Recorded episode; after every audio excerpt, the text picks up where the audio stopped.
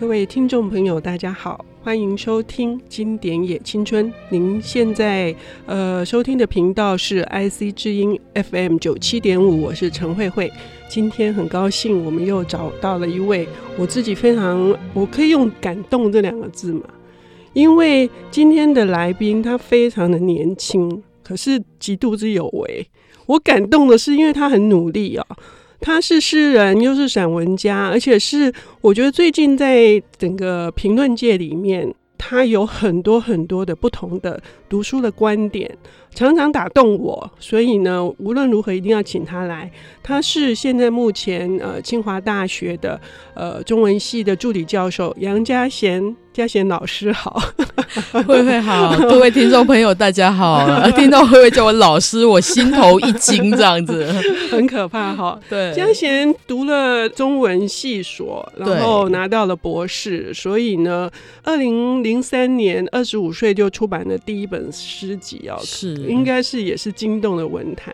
是你想要符合张爱玲说的成名，成名要趁早。对，因为我研究张爱玲，搞不好也有受到一点影响，这样。对对，对，因为呃你喜欢鲁迅、张爱玲这个这一脉相承的东西，所以我们今天要谈的书，我觉得好像多多少少有一点小小的关系。也许也许是哪一本书呢？我们今天要讲的是呃英国的女作家维吉尼亚·伍尔夫的《自己的房间》。那这一本书一向都是被认为，如果我们今天要谈呃女作家或者是女性写作。哦我们好像是不能错过的一个经典，嗯，是一个呃女性文学的重要的宣言。然后在很早之前，一九七三年，呃，也是一名散文家张秀雅女士，嗯，她就把它翻成了中译本。那当时，呃，这个张秀雅女士在书后的时候，她自己写的一个感想是说，这是一篇千古奇文啊。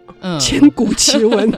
所为什么叫千古奇文？是呃，其实各位现在在呃台湾的市面上可以买到的自己的房间，应该大部分都是张秀雅女士的译文哦。嗯。那可能有一些稍微年长一点的朋友，可能是。曾经是蛮喜欢这个张秀雅的散文，那因为张秀雅自己的文笔就是很轻灵、很灵动，嗯，然后很优美的，所以当他来翻这个伍尔夫的作品的时候，我想也能够把里面那一种流动的美丽的感觉，我觉得他是能够捕捉的特别好。不过因为张秀雅女士她是年事比较长的，所以她使用的那种中文跟我们今天使用中文稍稍。有一点不同，是对，所以大家读这个译本的时候，可能还是会稍微感觉到有一点点那种时代感，有一点徐志摩的味道。对对对对对对，没错没错。但是我觉得这个东西并不太妨碍我们去了解伍尔夫真正想要告诉我们的东西啊，因为我们如果看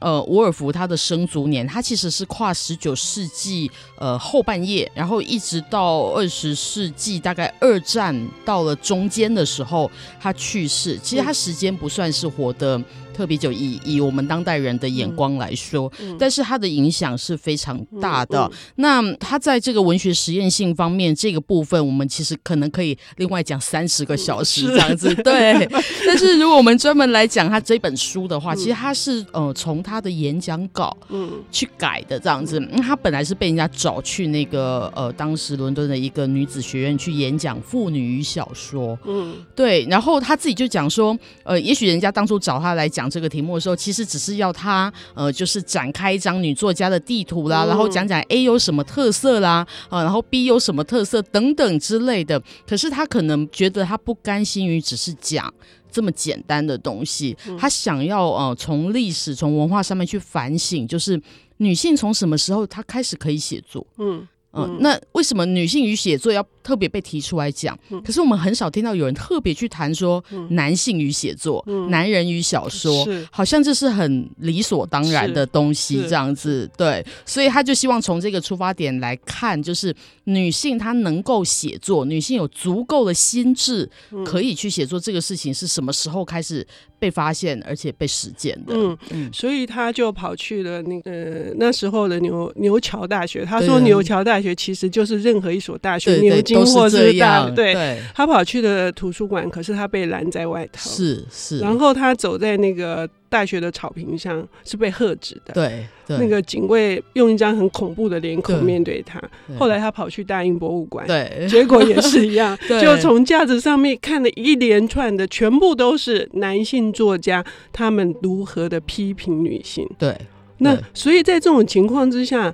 他提出了一个很好的问题，说如果莎士比亚有妹妹，她能够跟莎士比亚一样扬名立万吗？在维多利亚时期，对，嗯，对，我觉得他这个设想其实是。很有趣的，嗯、就是说他是假设莎士比亚的这个妹妹，她也跟哥哥一样具有同样的才华，嗯，可是他哥哥可能可以，比如说离家出走啊，去伦敦闯天下啊，等等等等之类的这样子。那只要你具有冒险心，你有才华，哦，就是这个命运不能阻挡你。可是他说，但如果是一个女性呢，比如说她呃在家里面的时候，她能够跟哥哥一样有同样的时间跟机会去探索文学吗？去从事写作吗？嗯、恐怕你可能才翻开一两页书，你就会被人家叫去缝衣服 或擦地板这样子，或者是呃，如果你们叫更小弟弟妹妹，你就要负责去照顾他或什么等等之类。嗯、就是说，他就讲到，就是说这个生活所给予女性的重担，再加上一些传统的观念，嗯、认为就是说。呃，女人可能才智比较低下，嗯、或者是嗯，他们没有必要去做这些事情，因为这些事情是男人的的世界，嗯、男人的领域这样子。对，所以他说，女性如果想要从事这个文艺创作之路，其实那个路会比男性要来的艰辛非常多这样子。对，所以一大早他就提出了结论说。嗯如果女性想要像她一样，她当时去演讲的时候，自己已经有六本小说了，而且还有一本是非常有名的《欧兰多》啊、嗯，或者是戴若维夫人等等。嗯、可是即使那时候她已经这样子的，她都还深深的有感触说。那我们如果女人想要写作，应该要怎么办？对，应该对他当时提出一个，其实现在可能也蛮多听众朋友知道他的这个论点啊。他说，一个女性假如要想写小说，她一定要有钱。就有钱不一定要很有钱，就是有一点固定的这个家底这样子啊。然后呢，有属于他自己的房间，嗯啊、呃，那他为什么会特别提出这两点呢？他在这个书里面，他有特别讲到，就是说，他说在当时的法律的时候，女性其实呃，就是你没有支配自己财产的能力，然后再加上如果你父母留有遗产的话，你也未必有继承财产的。权利这样子，那这种权利我们今天其实，在法律上都已经是没有问题的了。嗯、但是事实上，在沃尔夫年轻的时候，这个可能还不见得有很大改革。然后再来是，即使法律上面平等了，其实在社会风俗上面要去习惯这件事情，我觉得又还是另外一个层面。然后再来是为什么就是要拥有自己的房间？它里面就举了很多例子，包括大家熟悉的珍奥斯汀这样子的，对，有才华的 作家。作家对这些作家，他在写作的时候。他必须偷偷摸摸，他必须只能在家务跟家务中间的空隙找到一点时间，然后写个几句。嗯、所以，我们今天读到的这一些早期的女作家的伟大作品，其实都是在这种非常艰困的情况之下，对，就是等于是从上帝或从生活里面去偷一点时间，嗯、他们才能从事这个创作。可是，如果是男性的作家的话，他们完全不需要是这个样子，他们可以理所当然或理直气壮的去写东西。嗯他那个珍奥斯汀的一个侄子回忆他的情况的时候，他觉得他实在是佩服的不得了，因为他们是用的是共同的起居室，嗯，好，然后呢，他写作的时候，为什么这些就是呃，我们如果他真的要列出这些名单，会发现大部分妇女写小说，嗯，没办法写论述，嗯，就是不是因为。天生的才智的问题，是因为他像刚嘉贤说的是偷时间，嗯，是。所以所以小说比较没有这样的限制，是是这样，是是。是，对我我当然就是说，因为我自己写诗哦，所以我自己看伍尔夫的这个论点的时候呢，我稍感安慰哦，因为他就讲到说，这个戏剧跟诗啊是非常困难的，所以除非有大块时间可以让他专心致志，否则无法做。所以他说，因此因为女性的时间太零碎，所以他们只能写散文跟小说。他就特别讲，可是即使如此，写小说还是这么的困难，这样子，嗯、所以他就举了很多，就是嗯，实际存在女作家作为例子，就是说他们可能为贫穷所苦，嗯，也许去买一叠稿纸对他们来说都是一种负担，嗯啊，然后再来就是时间的问题，他们也没有自己的空间。因为假设你有自己的房间的话，你可能能够享受某种程度以上的，就是不被别人打扰是的这种自由。其实我觉得各位听众朋友也可以稍微想一下，就是说你们家里面的家内空间是怎么安排的？嗯、呃，那这个女儿或者是妈妈或者是妻子。能够拥有自己的书房吗？如果家里面有一个空间是书房的话，它通常是谁在使用的？是嘉贤提出了很好问题，但我们现在要休息一下，等一下再来听精彩的自己的房间。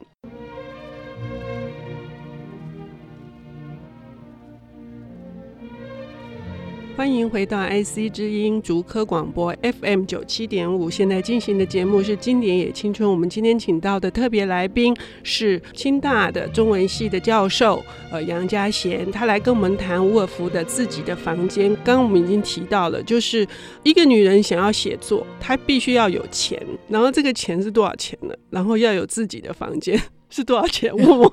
不要很多，五百英镑啊！因为我其实当时在看到伍尔夫的姑妈留给他这个呃，就是一笔遗产，但是他每一年可以支用下去的时候，嗯、我就想到这个诗人雅贤，嗯、他的著名的是《如歌》的新版、嗯、里面有一句话叫做。姑母遗产之必要，所以我当时就想说，哎、欸，他是读到伍尔夫这个东西吗？那怎么会突然出现姑母遗产之必要？对对对，所以其实呃，当然伍尔夫是很幸运，比如说你有一个姑母留给你这个钱哦。但是我觉得这个东西我们可以把它做一个更广的联系，就是说当时并不仅仅是只有这个西欧的女作家在谈这个事情啊，就是时间非常靠近，当时稍微再晚一点，呃，中国作家鲁迅他当时写一篇文章。叫做娜拉走后怎样？是，他就说你女性想要自立，不是说这个跟爸爸妈妈抗议说我不要跟那个指腹为婚的人结婚，然后自己就跑出家。他说这样就结束了。他说故事并不是这样，你跑出家之后你要怎么办？嗯他说你看起来很潇洒，但你出去之后，如果你没有钱，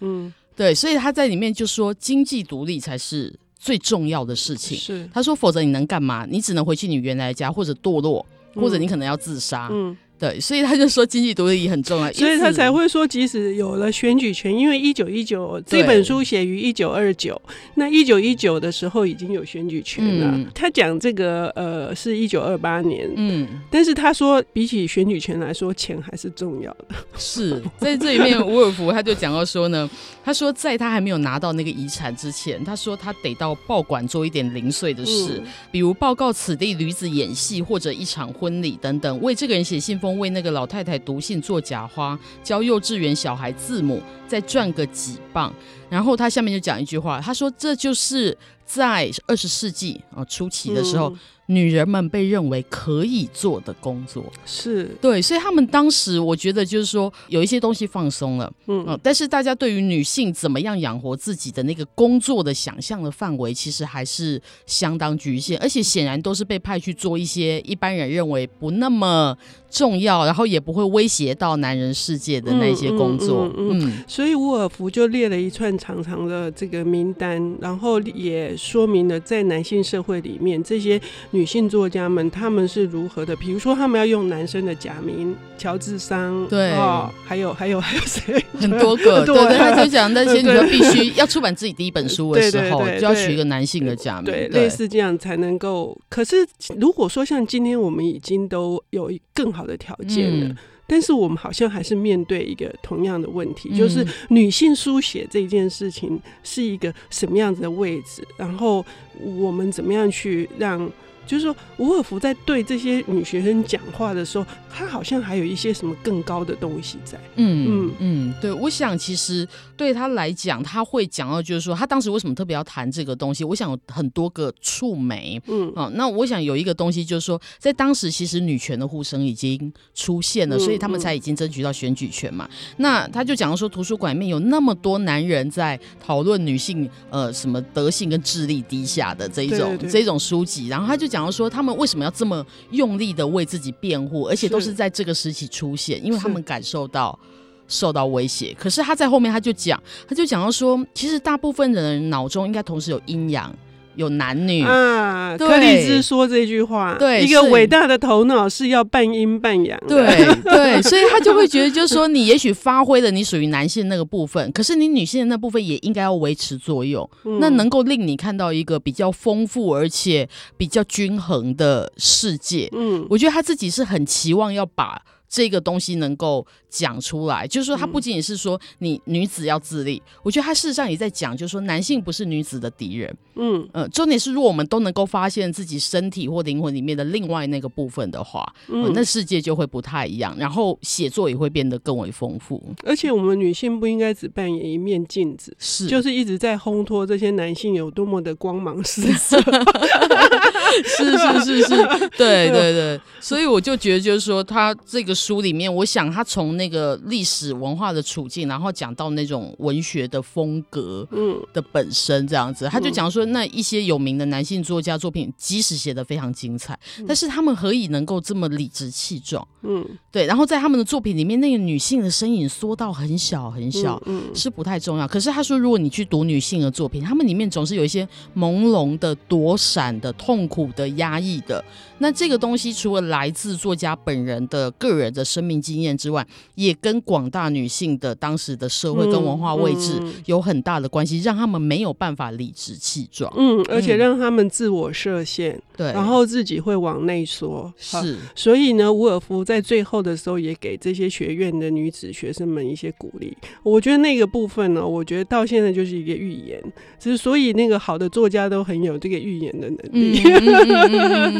对，我想伍尔夫如果到今天，他他应该会非常高兴，就是说其实现在是一个女性写作的一个盛世。嗯，那我们看到很多女作家是能够把自己的，尤其特别是身为女性的经验，用各种丰富的面向去把它传达出来，这样子。所以，我们如果再回到，其实将近快要一百年前，对。对对对，他在那一个。动荡，而且就是女性的权益还比较朦胧未明，刚刚开始的那个时代，他去对这一些已经受了教育的女性说，嗯、就是我们现在已经可以看到一些空间被打开了，嗯，嗯，那我们应该其实要乘胜追击，这样子，对，在这里面我们应该要能够继续抓紧这个已经打开的空间，嗯、然后在里面发现自己可以做什么。所以他用一种有一点俏皮的口吻，他意思就是说，这个各位女性，你们完全可以用你们的心智赚到五百磅，嗯、你们。何不试试看？用姑母的遗产。对对对对对 对，所以他最后也说，呃，一个人要成为自己。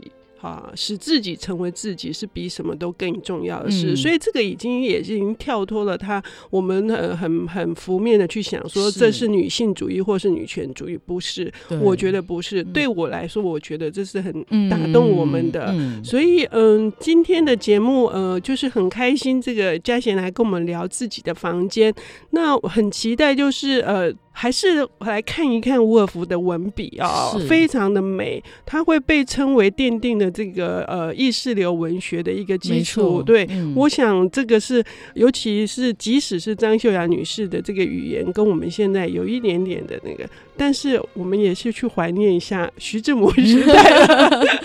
是那种有一点跟今天不太一样的那种美感。嗯、对，嗯、谢谢谢谢嘉贤今天来跟我们谈。好，谢谢各位，谢谢谢谢。谢谢谢，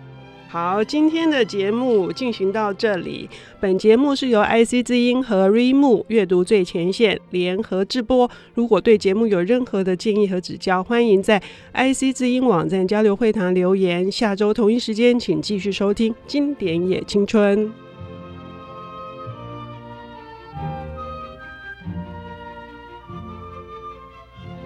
本节目由 IC 之音与 Remo 阅读最前线联合制作，经典也青春与您分享跨越时空的智慧饗宴。